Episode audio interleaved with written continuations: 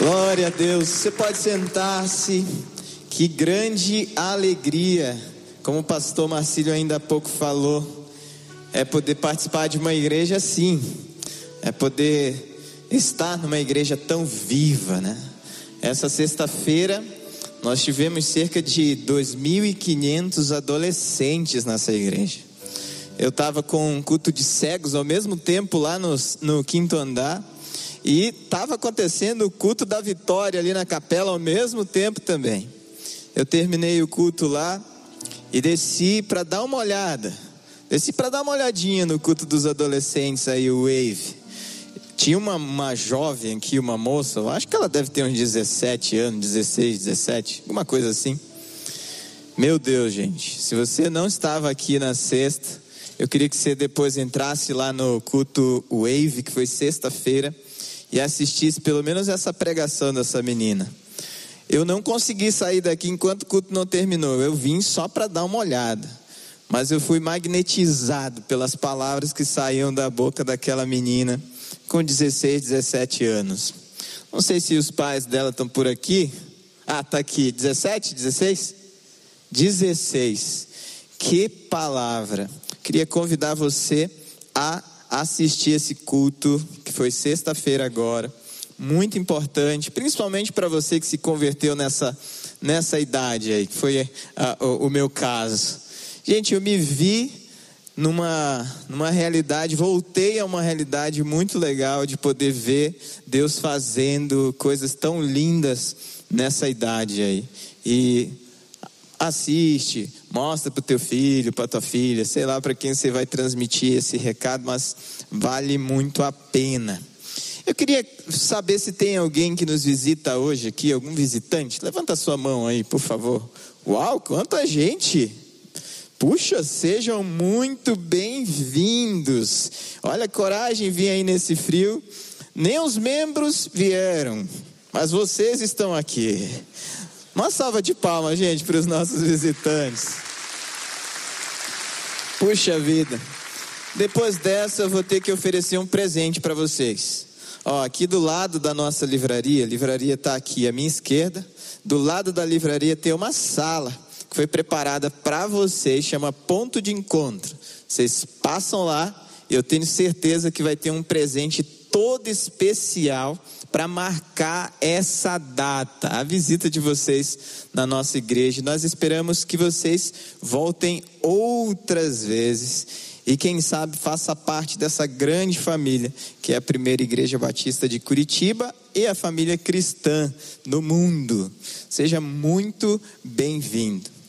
Antes a gente recebeu um recado aqui que tocou bastante o nosso coração, que diz assim: eu quero me entregar a Jesus, mas eu tenho um tanto quanto de, eu tenho um pouco de dificuldade para ler, escrever.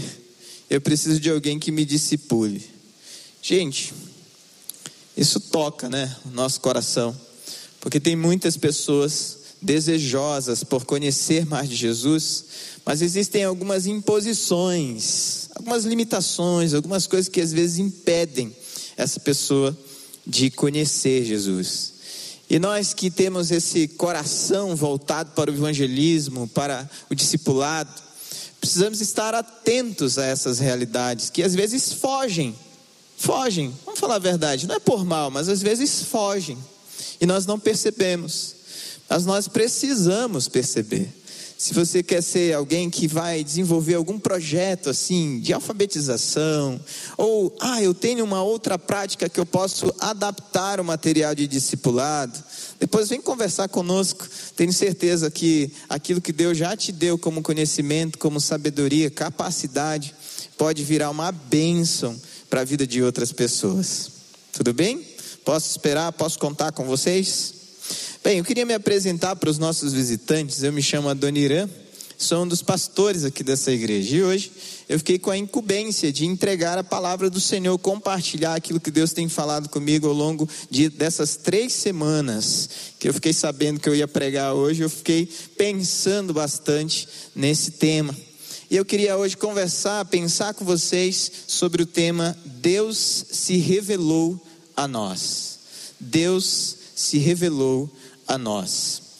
É, quando nós olhamos para a história da Bíblia, várias histórias bíblicas, é a história, na verdade, do reino de Deus escrita ali, você percebe muitas coisas maravilhosas, muitas coisas maravilhosas, que na verdade culminam em Jesus, ganham essa força em Jesus.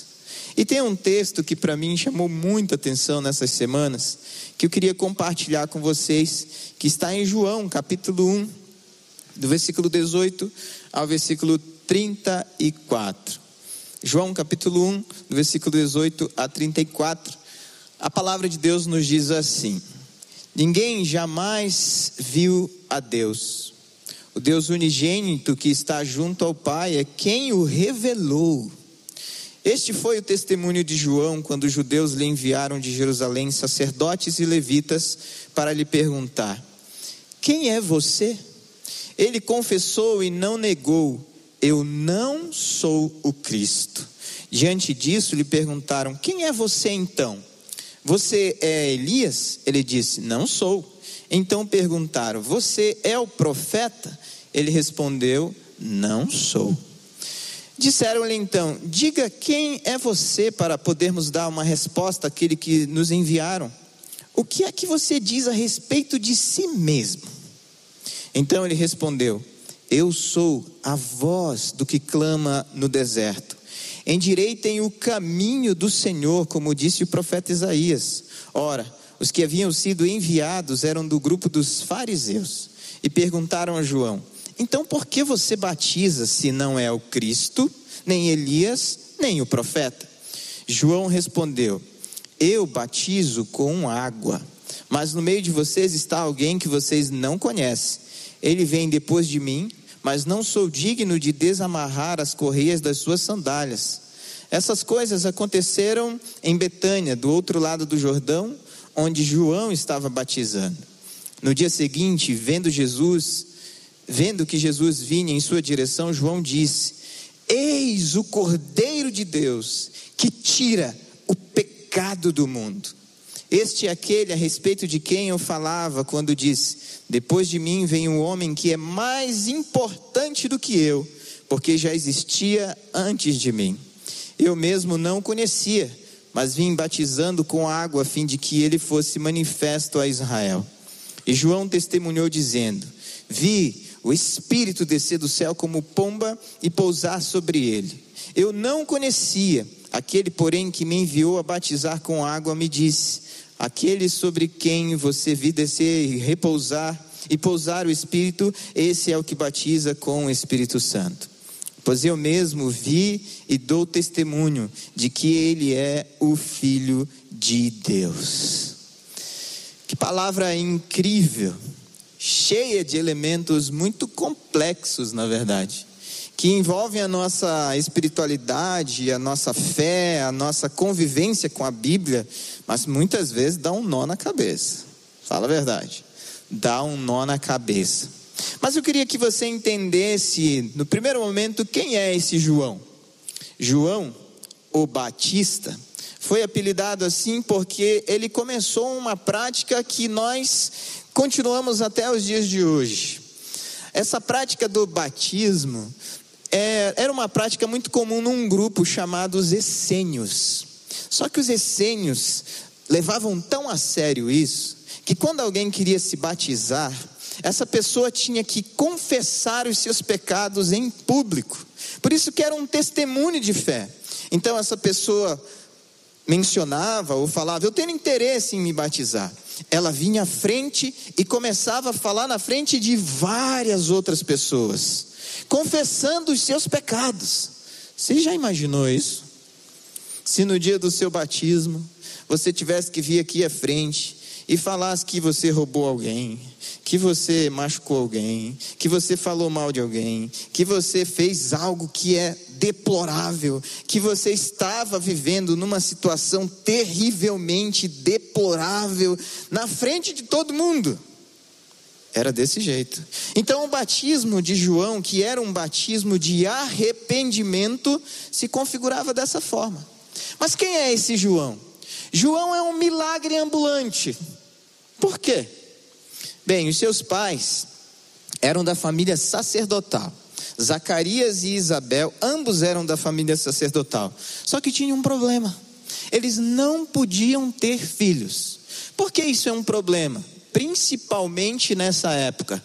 Porque eles associavam a falta da maternidade ou da paternidade uma, a uma maldição. Já pensou você ser da família sacerdotal e ser associado a alguém que carrega uma maldição? Terrível. Assim era também em outras famílias, famílias que tinham, por exemplo, filhos com deficiência. O contexto olhava para aquelas pessoas, será o que, que eles fizeram para ter um filho assim? Ou será o que, que ele fez para ser assim deficiente? Era assim o olhar da maioria das pessoas para Zacarias e Isabel.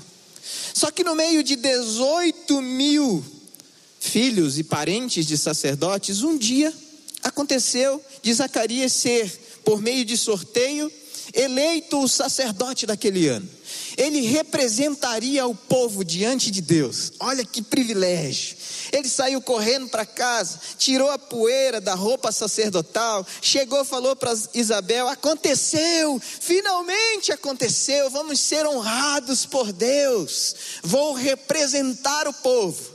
Então chega o dia, ele põe aquela roupa, entra no santo para começar a orar e representar o povo através das suas orações, e algo surpreendente acontece. Um anjo aparece. Eu não sei se você estivesse no lugar dele, como é que você reagiria? Eu saía correndo. Já vou confessar aqui o meu pecado. Olhava aquele anjo, porque todo anjo que aparece na Bíblia, ele fala: Não temas, então deve ser uma coisa assustadora. A primeira palavra de um anjo sempre é: não temas. Isabel, Zacarias e Isabel tinham uma vida com Deus diária, buscavam a presença de Deus diariamente. Mas eu imagino que eles nunca tiveram essa experiência. E está lá Zacarias, então, representando o povo, e aparece um anjo. Mas tem um detalhe: Zacarias era bem velhinho, Isabel também. Já era quase impossível, aos olhos humanos, era impossível eles terem filhos. E o anjo trouxe esse recado: você vai ter um filho. Zacarias, assim como eu, talvez como alguns, duvidou. E por causa da dúvida do seu coração, ele recebeu um puxão de orelha. Durante toda a gestação da sua esposa, porque ela engravidou, que não há impossível para Deus, ele não podia falar. Então ele usava um método alternativo ali. A gente não sabe muito bem o que, que era. Se ele escrevia num papel, se ele, se ele fazia sinais, o que, que ele fazia, mas ele se comunicava de alguma forma. O fato é que foi assim que João se transformou na voz que clama no deserto. Mas ele mesmo não veio revelar o Senhor. Ele era aquele que preparava o ambiente, que preparava o caminho para que Deus se revelasse. E eu queria voltar com você no versículo 18 que nos diz assim: Ninguém jamais viu Deus. Deus unigênito que está junto do Pai é quem o revelou. Deus se revelou para que entendamos o seu amor. João Batista era um milagre ambulante, mas no ministério de João nunca aconteceu um milagre sequer, desses que nós às vezes esperamos que aconteça. O ministério de João durou cerca de nove meses, mas nós reconhecemos e conhecemos João como um grande profeta. Mas ele veio só preparar esse ambiente para que o amor se revelasse. E esse unigênito, esse filho de Deus em santidade, é Jesus. Ele veio ao mundo para que eu e você entendêssemos de forma clara, nítida, e eu diria que até numa linguagem humana, porque ele se transformou, o amor se transformou em um ser humano. Eu e você precisamos entender esse recado. Eu amo você. Por isso eu fiz isso. Por isso eu me esvaziei da minha glória e me transformei num homem. Deus se revelou para mostrar o seu amor por você. João Batista, ele era visto como um grande homem. O próprio Jesus elogiou apenas três pessoas. Em todo o Novo Testamento você encontra Jesus elogiando só três pessoas, e uma delas é João Batista. Ele diz: igual a João, nunca nasceu e nunca nascerá alguém, mas ele é o menor do reino dos céus. Uau! Imagina nós. Tudo bem que nós cantamos essa música agora aqui, né? Sou pequeno demais. Verdade. Cantamos uma verdade teológica hoje. Somos pequenos. Mas João é o maior de todos os homens, mas é o menor do reino dos céus. João era um milagre ambulante. Se nós pararmos para olhar também a nossa própria existência, a nossa vida, tem muitos milagres que nós podemos experimentar que nós já experimentamos, que nós já vivemos ao longo da nossa história com Cristo. Mas ele não veio revelar o amor. Ele não era o amor encarnado. O amor está em Jesus.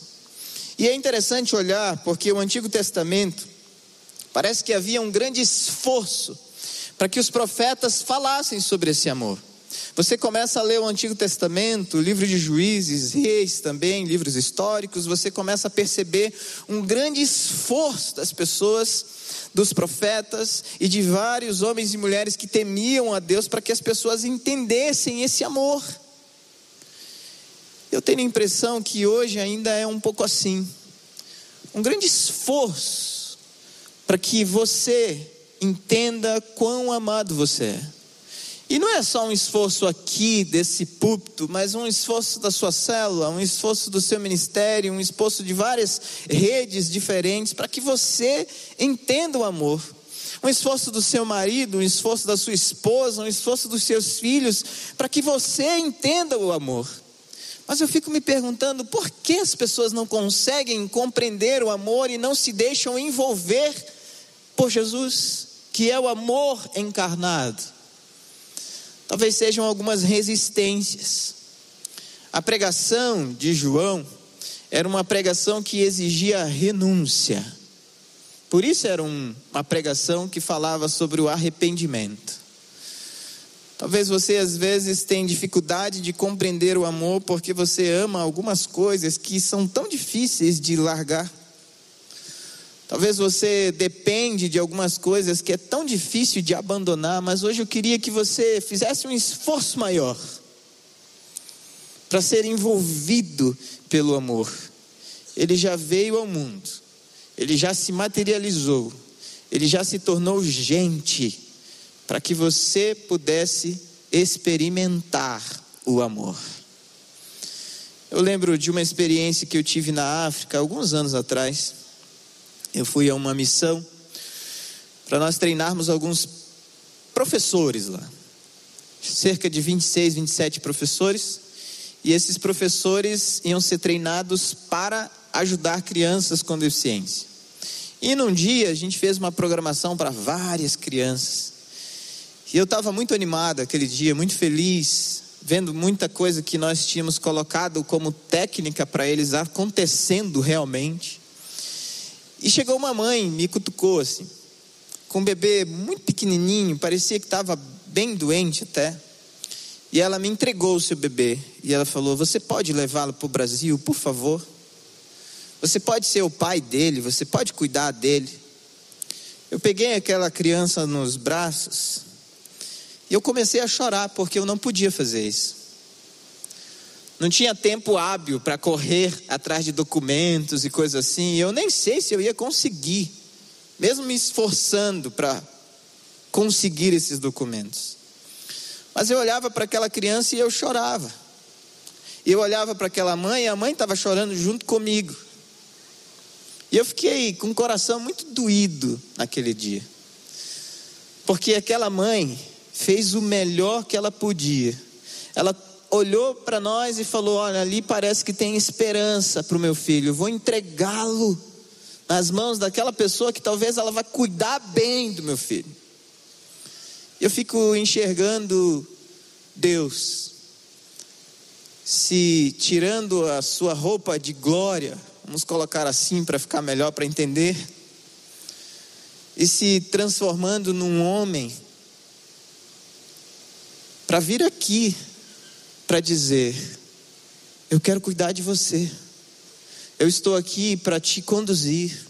Eu estou aqui para te ensinar.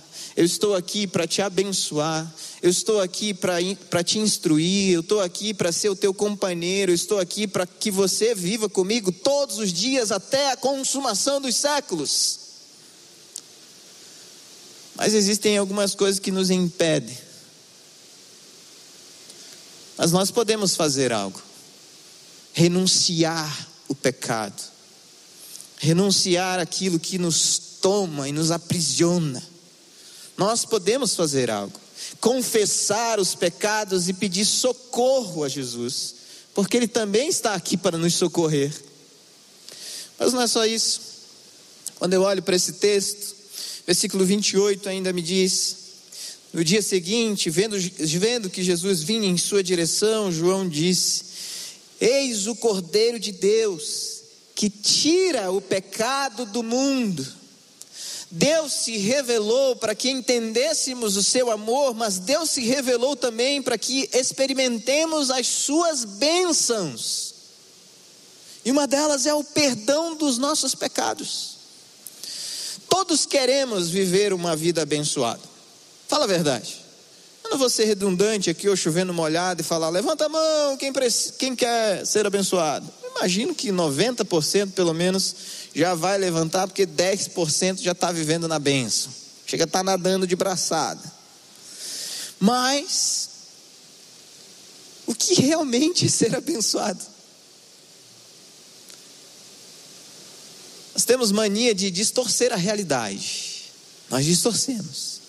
Ouvimos alguém nas redes sociais falar que ter uma vida abençoada é ter uma conta bancária rechonchuda. Ou oh, é legal ter uma conta bancária rechonchuda. Eu não sei como é, mas eu fico olhando as pessoas que têm, é bacana. Aí você olha outra pessoa falando: Ah, troquei de carro, estou na bênção. Estou na bênção, troquei de carro, será que é isso mesmo? Ah, comprei uma casa maior, estou na bênção. Uau, legal, bacana, vai receber um monte de gente, mas será que é isso mesmo? Eu não sei. Vai depender do que, o tipo de óculos que você está usando. Para algumas pessoas, estar na bênção. Sabe o que é estar na bênção, desfrutar da bênção para algumas pessoas? Poder voltar para casa e ver os seus. Não foi, não é a experiência que algumas pessoas estão tendo depois desses dois anos. Sabe o que é estar na bênção para algumas pessoas? É poder celebrar datas comemorativas com aqueles que ama. E não é uma experiência que alguns estão tendo ultimamente. Para alguns é encontrar alguém que te faça feliz, casar, ter filhos, para outros é poder descobrir mais de Deus e viver nessa dimensão espiritual tão grande que você ouve a Deus nos pequenos detalhes do dia a dia. Para alguns é compreender a realidade, para outros é aprender algo novo, para outros é um monte de coisa. Mas sabe, esse versículo que nós lemos nos diz que existia um abismo que o pecado criou entre nós e Deus. E o Cordeiro de Deus veio ao mundo, não somente para declarar o amor, mas para nos dar essa bênção, que é de se conectar com Deus. E aí, quando nós buscamos a Deus e o reino de Deus em primeiro lugar, as demais coisas que são relatadas nos versículos anteriores, comer, beber e se vestir, nos serão acrescentadas. Incrível. Então não há bênção maior do que você se conectar com Deus. E Ele está aqui para que você viva essa bênção. Ele veio ao mundo, ele se revelou para que você viva essa bênção. E aí você vai desfrutar de pequenas coisas que vão se transformar em coisas gigantescas. Algumas pessoas sabem que alguns dias eu fui hospitalizado. Eu estava assistindo o culto do quarto lá, eu vi a Thalita fazendo uma festa aqui para mim. muito obrigado, Thalita, pelo carinho. E muito obrigado por aqueles que no dia. É, cantaram até parabéns, eu acho, para mim, né? Foi bem no dia do meu aniversário, gente. É, fizeram eu amo você. Isso aqui é eu amo você, tá, gente? Não é num sinal satânico, coisa e tal, coisa bizarra. Desencana é um sinal que significa eu amo você em língua de sinais. Mas eu fui para o hospital sem sentir muita coisa. A minha garganta estava meio doendo. E aí eu fui lá para dar uma olhada, ver, ah, pode ser alguma coisa, né? E aí o médico, muito cuidadoso, falou: Vamos fazer um exame? Eu falei: Vamos. E ele fez o exame, o meu pulmão estava todo comprometido, eu diria. Um monte de coisinhas assim que não deveriam estar lá. Eu olhei, esse pulmão, esse pulmão aí é meu? Falei, é, esse pulmão aqui é seu e você vai ficar internado, porque eu não posso te liberar com o pulmão assim. Aí eu virei e falei, mas é meu aniversário, maninho. Eu falei, parabéns, ganhou de presente um pulmão todo zoado. Brincadeira, ele não falou isso, jamais. Mas foi muito interessante porque eu saí de lá depois, fiquei quatro dias internado, fiz o tratamento direitinho, recebi muita coisa legal nesse período de Deus. Muitas pessoas me acompanharam ali, mandaram recados especiais. Cada uma coisa dessa foi uma sementinha de bênção. Recebi um presente do Léo, o Léozinho está ali em cima, foi lá me visitar, orou comigo, levou um, um chá, não sei como ele descobriu que eu amo chá, levou um chá para mim. Toda vez que eu ia tomar aquele chá, eu lembrava da oração. Parece uma bênção pequena, né? Mas não é. Você para para ver as bênçãos que Deus coloca dia após dia na sua vida. Ele veio para revelar o amor, mas ele veio para revelar que ele deseja nos abençoar constantemente. E dia após dia ele semeia essas bênçãos na nossa vida, mas você para para perceber essas bênçãos, se repetindo todos os dias, você come e consegue comer bem. Eu saí do hospital e dava duas colheradas e não aguentava comer mais, de tanto cansaço. Não sei de onde que veio tanto cansaço. E eu estava com fome, mas não conseguia comer. Você agradece por isso? Você agradece porque você tem uma roupa quentinha essa semana minha sogra me ligou umas três vezes e ela falava assim: Dona Irã, será que lá na igreja tem algum projeto que ajuda os moradores de rua? Porque eu estou muito preocupada com eles.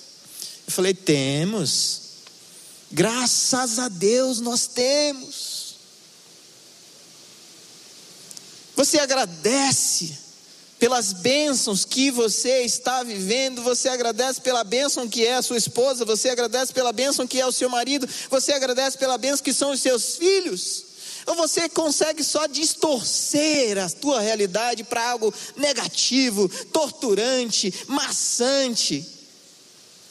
Ele veio para revelar o amor, mas veio também para revelar e nos fazer experimentar as bênçãos, gente. Uma coisa que foi muito bonita que aconteceu, depois que eu cheguei em casa, eu gosto de comer pastel. Eu não podia sair, né? Não tava, não conseguia dirigir nem nada. E do nada alguém me mandou uma mensagem, falou assim: "Ah, eu tô indo aí na sua casa. Quero levar alguma coisa para você. O que que você quer?" Eu falei: "Traz um pastel para mim." E, gente, pensa no pastel gostoso. Eu não sei se era fome, porque quando a gente come com fome, tudo fica gostoso, né? Tudo fica gostoso. É igual churrasco. O churrasco pode estar tá ruim, mas está sempre bom, né? mas foi uma benção, um cuidado, algo especial. Quais são as bênçãos, os cuidados, algo especial que Deus tem te dado e você não tem percebido? Ou melhor, você tem fechado os olhos e não tem agradecido?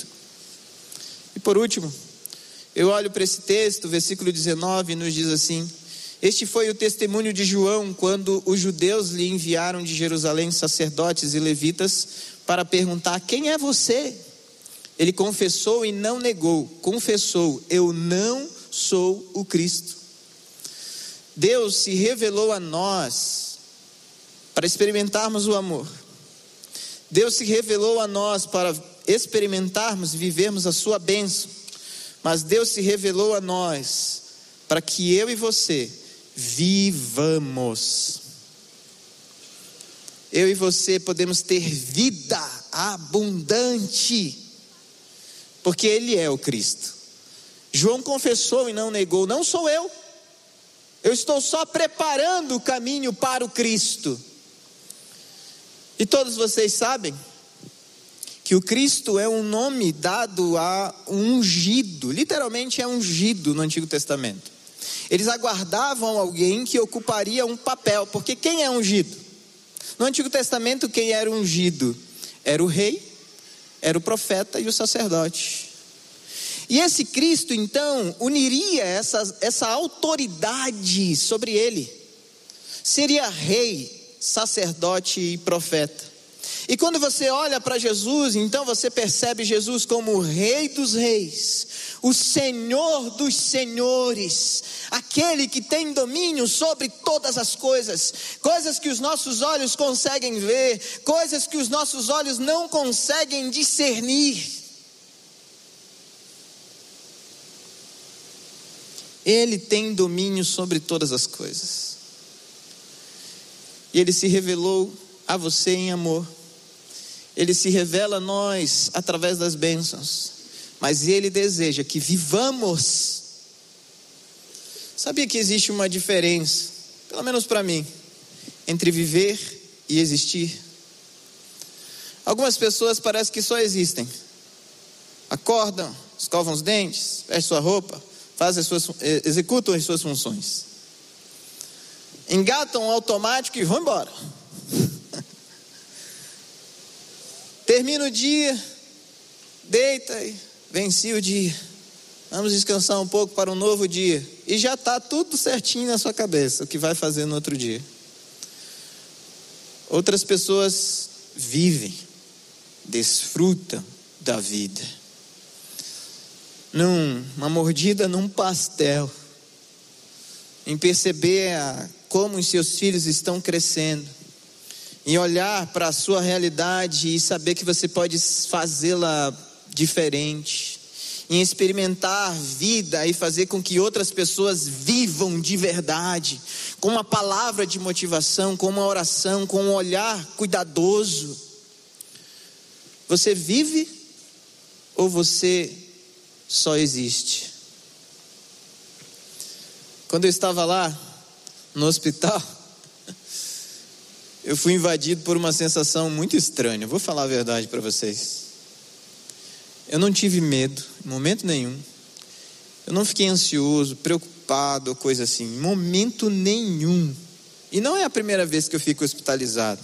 E não é a primeira vez que esse negócio passa no meu coração. E como eu fiquei quatro dias, eu tive mais tempo para refletir sobre essa sensação. E aí vieram várias ideias. Por que eu não estou sentindo medo? Eu posso morrer.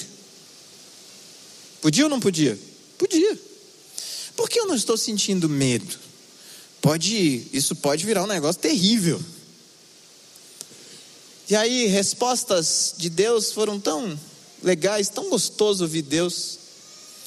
Eu acordei um dia e tinha uma janela aberta e eu pude ver o nascer do sol.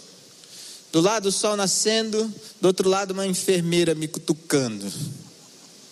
Essa parte a gente pula e se concentra no sol nascendo. Mas foi tão especial ouvir de Deus: Você está comigo. Você entendeu que eu me revelei para te amar, que eu me revelei para te abençoar que eu me revelei para te dar vida, e não é uma vida seca, é uma vida abundante. Não é uma vida sem sentido, é uma vida abundante. Não é uma vida que não faz a diferença, é uma vida abundante. Não é uma vida sem propósito, é vida de verdade. Não é apenas existência. Mas ele não veio ao mundo só para isso. Ele veio ao mundo para me dar convicções, fé. E foi isso que eu senti lá. Que se eu fechasse os olhos, eu ia abrir novamente e estaria ao lado do meu Jesus. Então eu fui tomado por uma paz gigantesca. Mas eu imagino que talvez algumas pessoas estão nesse lugar aqui que têm medo da morte. E eu imagino que algumas pessoas estão nesse lugar se sentem mal amadas. Eu imagino que tem algumas pessoas que estão nesse lugar que se sentem não abençoadas.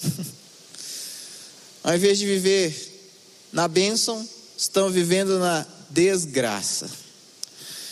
Eu tenho a impressão que algumas pessoas que estão nesse auditório ou que estão acompanhando a gente pela TV, pela rádio e algumas inclusive nos hospitais, não vivem apenas existem.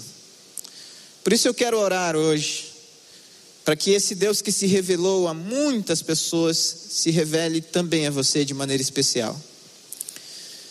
Revele-se a ponto de você compreender o seu amor e experimentá-lo. Revele-se ao ponto de você viver a bênção de Deus, mas experimentá-la. Revele-se ao ponto de você viver e virar essa chave. Opa, deixa eu parar e viver realmente, não somente existir. Revele-se ao ponto de todo medo, de toda angústia, de todo anseio, começar a trabalhar isso no seu coração, o Senhor trabalhar isso no seu coração e falar: Não, eu estou nas mãos de Deus, vai acontecer o que Deus quiser. Se você é essa pessoa, se coloque de pé e nós vamos orar juntos agora, para que Ele se revele a você ele se revele a você. O amor se revele a você. A bênção se revele a você. A vida se revele a você. E você tenha vida abundante. Vire essa chave. Eu não vou só existir. Eu vou viver. Eu não quero só contemplar as coisas a partir dos olhos de outras pessoas, até dos meus, mas eu quero contemplar a partir dos olhos de Cristo em mim, o Rei, o profeta, o sacerdote. Então, se você é essa pessoa, se coloca de pé em nome de Jesus e nós vamos orar juntos para que você receba essa bênção na sua vida. Senhor Jesus, Algumas pessoas receberam a sua revelação nessa manhã. A revelação do amor, a revelação da bênção e a revelação da vida. Por isso eu quero clamar ao Senhor agora que os teus braços envolvam cada uma delas. Que os teus braços envolvam essas pessoas de tal forma que elas se sintam abraçadas por ti que é o amor em essência.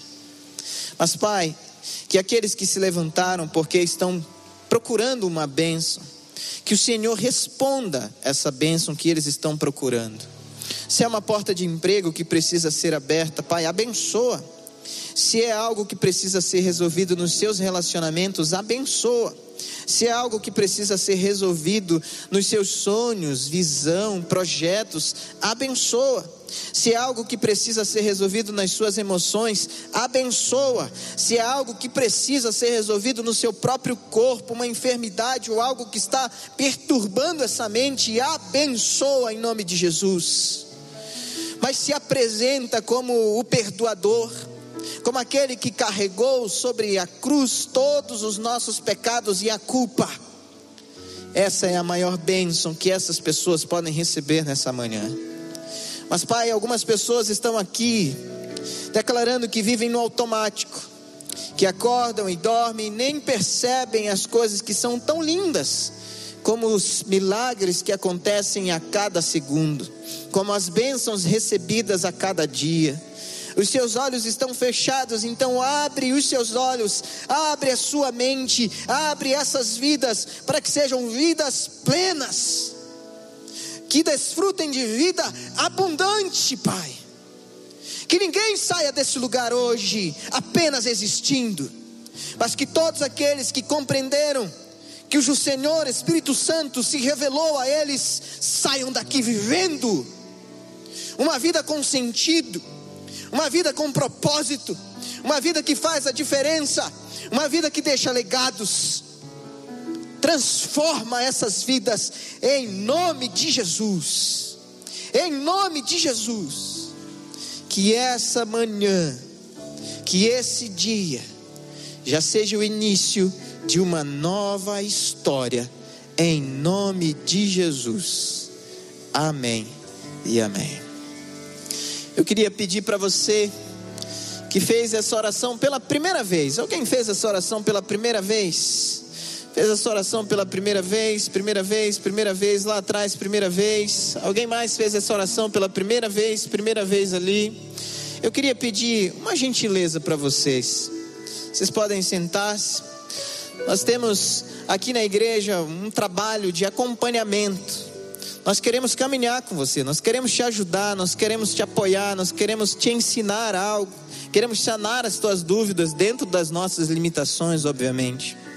A gentileza que eu te peço é a seguinte: quando você for buscar o seu presente, já que se você é um dos nossos visitantes, ou mesmo se não for um dos nossos visitantes, mesmo lá no ponto de encontro, tem uma fichinha que você pode preencher bem rápido, bem rápido, para nós entrarmos em contato com você essa semana e te ajudar a caminhar com Jesus. Você que está assistindo pela internet, você pode fazer a mesma coisa. Entra lá, pibcuritiba.org.br barra Jesus. E assim todos nós continuamos essa caminhada.